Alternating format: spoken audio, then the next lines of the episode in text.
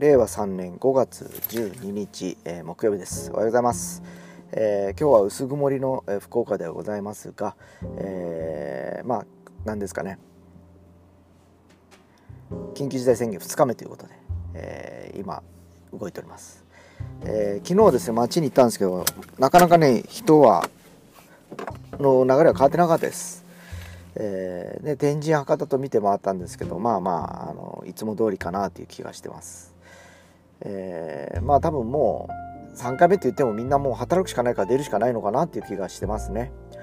まあいろいろ昨日ラジオとか新聞とか聞いてると、まあ日本と違うよその諸外国はやっぱり頑張ってるみたいで、アメリカなんかはもうすでに、えー、今週ぐらいからもう小学生までワクチンが打てるという状況下にも入ってきましたということのようです。えー、やっぱりそれだけ国民が一丸となって、まあ、政府主導で、え頑張ってきた成果なのかなという気がします。もう本当やっぱり、えー、ロックダウンしたりきつい多分時期を乗り越えてきたと思うんですね。あの特にアメリカはですね、えー、もう本当あの日本よりも手も打ち方も早かったしですね。やっぱりこう準備も早かったと思います。人口も多い分ですね、えー、でやっぱり下支えし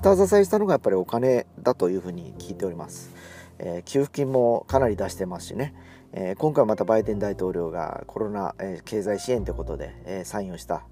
え内容が国民1人当たり子供も含めて20万円の支給ということのようで、え家族が4人いれば80万ってでかいですよね結構ね、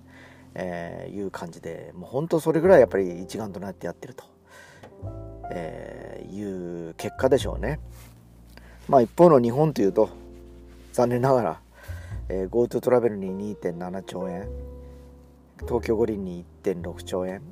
でこのワクチン対策になんと3600億と。バランスおかしいですよねなんかね、えー、使い道間違ってますよはっきり言って。でこの話は、えー、ワシントン・ポストとかニューヨーク・タイムズが報じてるんですよ実は。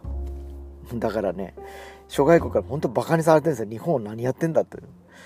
でそんな中で五輪五輪って言われても本当部員ができ起きてるって感じなんですね。日本だけなんですよ。開催国で旗揚げて頑張ります、どうのこうのって。もう、もう完全にアメリカとか含めてみんな冷めちゃってて、えー、そんな予算組みされてて、うちの大事なあの国民を送り込めるかっていう空気にまでなっちゃってるような状況です。